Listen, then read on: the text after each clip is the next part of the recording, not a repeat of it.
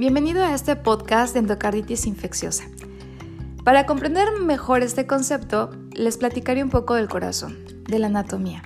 El corazón está conformado por tres capas, la cual se divide de la más superficial, la que está en contacto, la que protege o envuelve al corazón, que se llama pericardio, la segunda capa que se encuentra entre la superficial y la más profunda, que se llama miocardio, y la más profunda que se llama endocardio.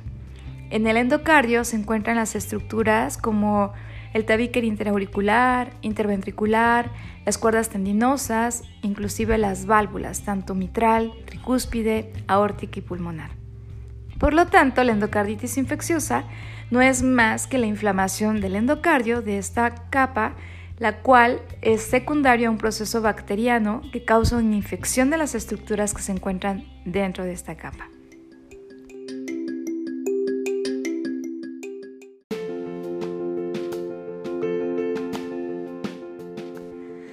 La endocarditis infecciosa va a afectar más a hombres que a mujeres. Se ha visto que tiene una incidencia de 2 a 10 casos por 100.000 personas, aunque existe también una incidencia incrementada en pacientes que utilizan drogas intravenosas. Entonces, la incidencia también va aumentando de manera progresiva con la edad hasta incrementar de 20 casos por 100.000 personas al año cuando se llega a una edad anciana. La cardiopatía estructural es la causa o el factor predisponente de riesgo más frecuente en un 75% de estos casos de endocarditis debido a la producción de un flujo turbulento. Anteriormente se decía en los países que no tenían mucho desarrollo, eh, se presentaba mucho la fiebre reumática. Esta enfermedad no estaba erradicada totalmente, por lo tanto era la causa principal de alguna afección valvular, en este caso de la válvula mitral, que es la que más, más afectaba esta enfermedad. Pero en la actualidad, en los países que están más desarrollados, se observa que la degeneración valvular es la causa principal que ocasiona este flujo turbulento que hace que exista una mayor lesión a este nivel de las estructuras.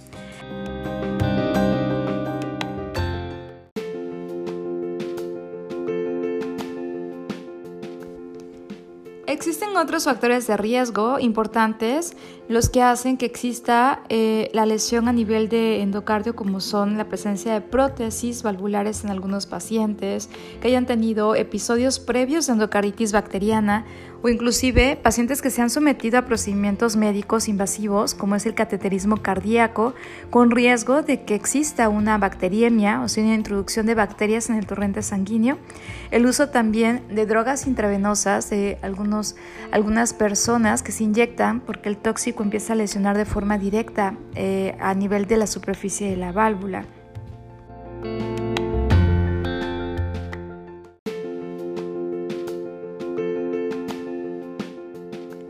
Las válvulas que se afectan con mayor frecuencia van a ser la mitral, le sigue la aórtica, puede haber inclusive una afectación multivalvular.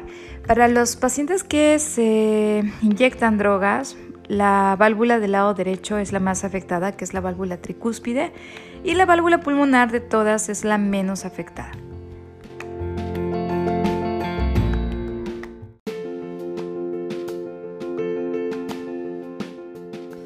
Entonces hablemos de las causas o de la fisiopatogenia de la enfermedad de la endocarditis. Si recordamos, eh, comentaba que el factor de riesgo más frecuente para ocasionar una endocarditis van a ser las cardiopatías estructurales. Existe, por lo tanto, un daño a nivel de la estructura, de cualquiera de las estructuras que se encuentran en la capa más profunda. De estas, las válvulas son las que más se afectan. Por lo tanto, una de las lesiones características de la endocarditis va a ser la formación de vegetaciones. ¿Qué es lo que pasa? Normalmente en el torrente sanguíneo circula sangre de forma lineal, ¿sí? sin ninguna dificultad. Va pasando por el vaso sanguíneo sin lastimar las paredes.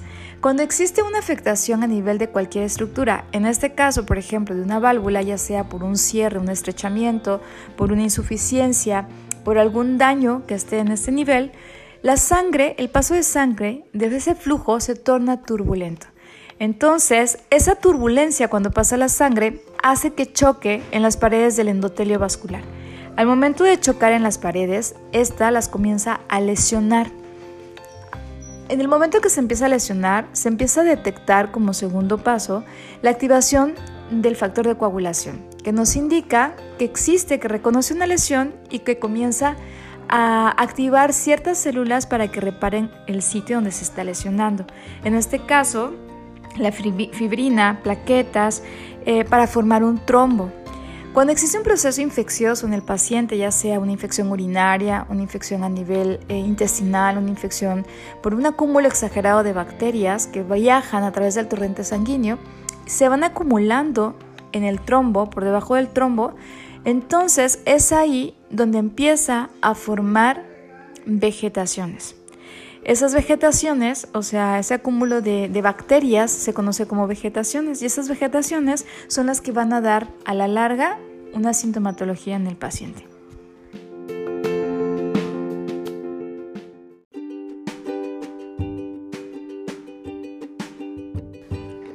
La presentación del cuadro puede hacerse por una infección aguda o una infección subaguda.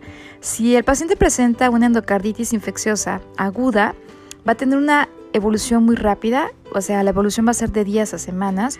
El curso obviamente va a ser más grave y puede existir una destrucción a nivel de la válvula y también infección metastásica, es decir, a otro nivel, no solamente localizado.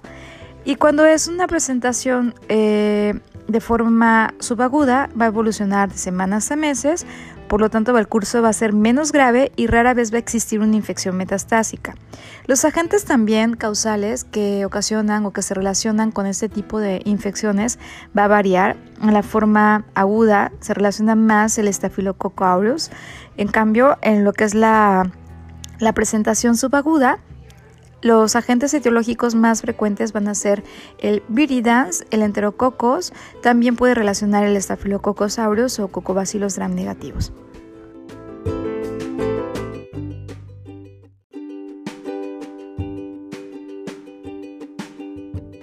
No solamente existe la clasificación de un punto de vista temporal, o sea, es decir, de acuerdo a la evolución eh, en la que se va presentando la enfermedad, sino también se ha clasificado, dividido en categorías, en cinco principales, que son la endocarditis de válvulas nativas, que son las válvulas biológicas que tenemos, que se ven infectadas, o la endocarditis de prótesis valvulares, las que sustituimos, o endocarditis de usuarios de drogas intravenosas, endocarditis nosocomiales, que son las que se adquieren en una, en una unidad hospitalaria, o endocarditis que se asocian a procedimientos invasivos al cuidado de la salud. Aquí intervienen o se encuentran las endocarditis que se producen por procedimientos endovasculares, como hemodiálisis, implantación de algún dispositivo a nivel cardíaco o endovasculares.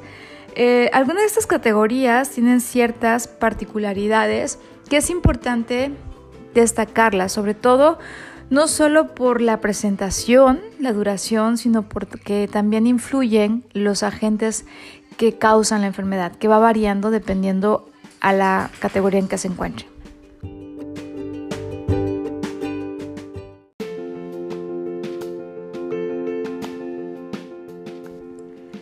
Endocarditis de prótesis valvulares van a ser las más, este, las que se relacionan con un mayor daño eh, de endocarditis en países desarrollados, en una relación del 10 al 30% de estos casos, y se estima que el riesgo va a incrementar en el primer año después de haber ah, implantado la prótesis.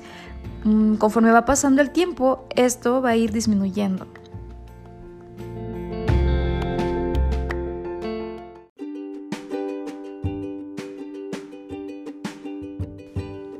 Las endocarditis por prótesis valvulares se van a clasificar en tempranas o tardías. Las tempranas van a ser cuando el paciente refiere síntomas eh, dentro de los primeros días después de haber eh, eh, sido intervenido quirúrgicamente. El agente etiológico más frecuente en este caso va a ser el Streptococcus epidermidis, y otros agentes que se relacionan va a ser el Staphylococcus aureus, bacilos gram negativos, Corynebacterium y especies de Cándida. En lo que es la endocarditis tardía, esta pues, se presenta después de los 60 días de la cirugía y los agentes causales aquí van a estar involucrados los que se adquieren en la comunidad, como son los estreptococos. Prácticamente los agentes que se adquieren en los primeros 60 días, cuando es la temprana, van a ser agentes nosocomiales y los otros ya van a ser agentes eh, que se adquieren en la comunidad.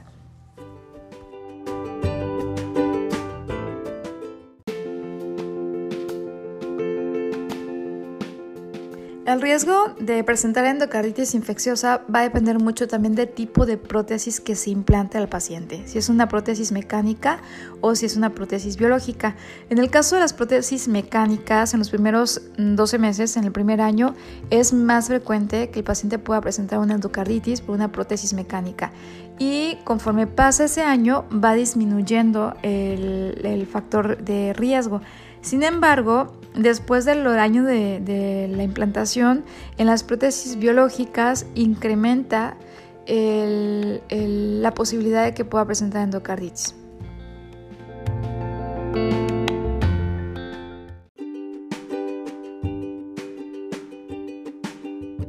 También la localización de la infección varía mucho si son eh, por prótesis valvulares o ya sea por válvulas nativas. Las válvulas nativas cuando se infectan eh, ocasionan una lesión más localizada, a diferencia de las prótesis valvulares que se caracteriza por una infección más extensa alrededor de la válvula en comparación con las endocarditis de las válvulas nativas.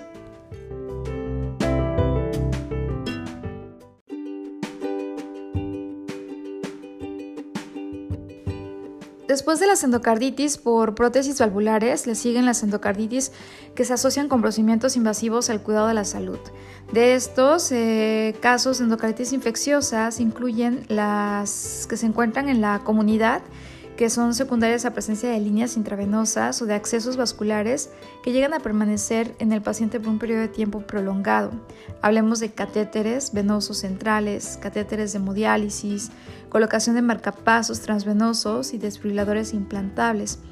La presencia de, de dispositivos intravasculares o de catéteres infectados en este caso llegan a ser responsables en un 45 a 65% de las bacterias en sangre que producen endocarditis infecciosa nosocomial. Y de estos, pues los agentes que se relacionan más, en este caso van a ser los cocos gram positivos, en particular el estafilococo aureus. El inicio en estos pacientes que tienen una infección a este nivel va a ser de tipo agudo, con obviamente un incremento en la mortalidad por la presentación rápida del cuadro.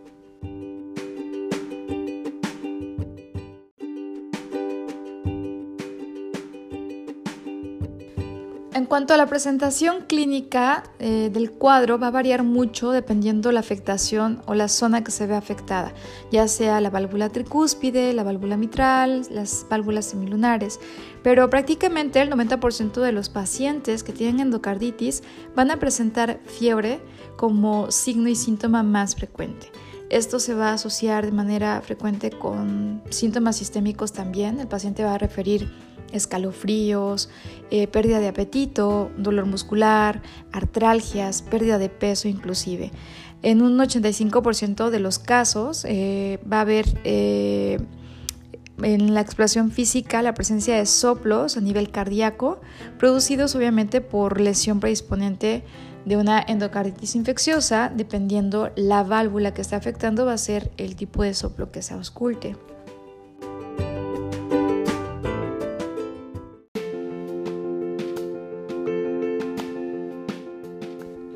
Van a presentarse signos como petequias, que son este, muy frecuentes que se presentan en conjuntiva, en mucosa oral, en las extremidades. Puede haber en las uñas una hemorragia en astilla, eh, nódulos de Osler, que no son más que lesiones nodulares y dolorosas que se encuentran en los extremos de los dedos, en las yemas de los dedos, en las manos y pies o eminencia tenar hipotenar que se produce por la presencia de trombos o la inflamación de ciertas, ciertos vasos como arteritis, eh, lesiones en palmas y plantas que son producto de la formación de, émbolos sépticos, o sea, de trombos que se desprenden en el torrente sanguíneo, y manchas de Rod, que son eh, unas manchas a nivel de retina que se manifiesta en la exploración de fondo de ojo.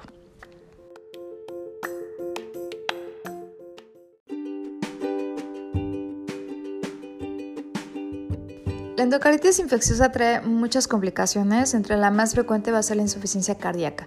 En un 90% de los casos se va a originar por un defecto obviamente en la estructura, porque si recordamos vimos que una de las causas más frecuentes era una cardiopatía estructural.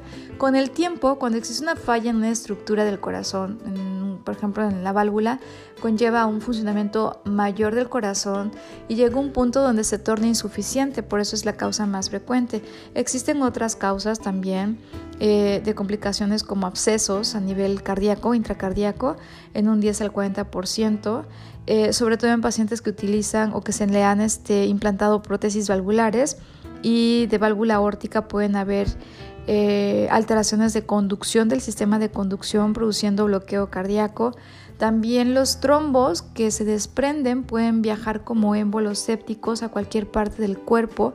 Es más frecuente que lo hagan a nivel del sistema nervioso central, alojándose en la arteria cerebral media en mayor frecuencia en un 20 a 50% de los casos, pero también lo puede hacer al vaso, lo puede hacer al hígado, a los riñones y causar este, sintomatología dependiendo obviamente de la obstrucción del vaso del órgano que esté alojándose.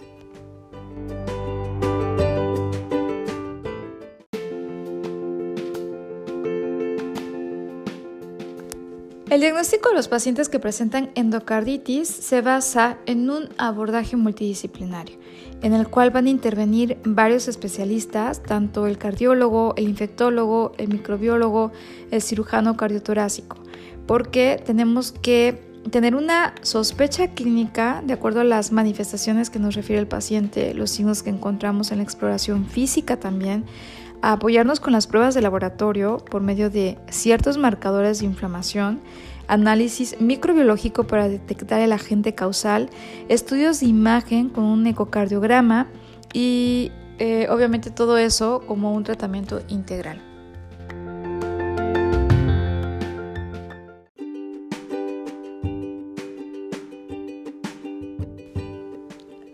Por ello se crearon eh, ciertos criterios que ayudan a entablar una sospecha de una endocarditis infecciosa que se llaman los criterios de Duke.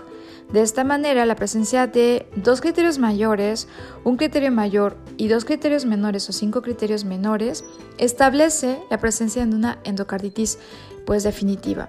Por otra parte, la presencia de un criterio mayor y un criterio menor o tres criterios menores son indicadores de una endocarditis posible.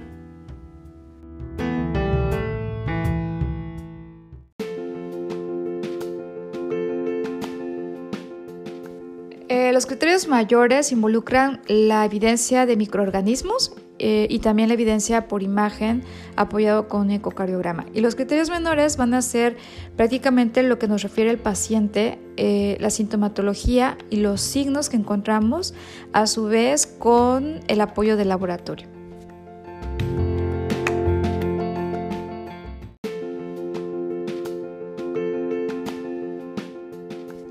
El tratamiento va a depender mucho del microorganismo que se encuentra en el hemocultivo y obviamente va a depender mucho del criterio de su médico tratante.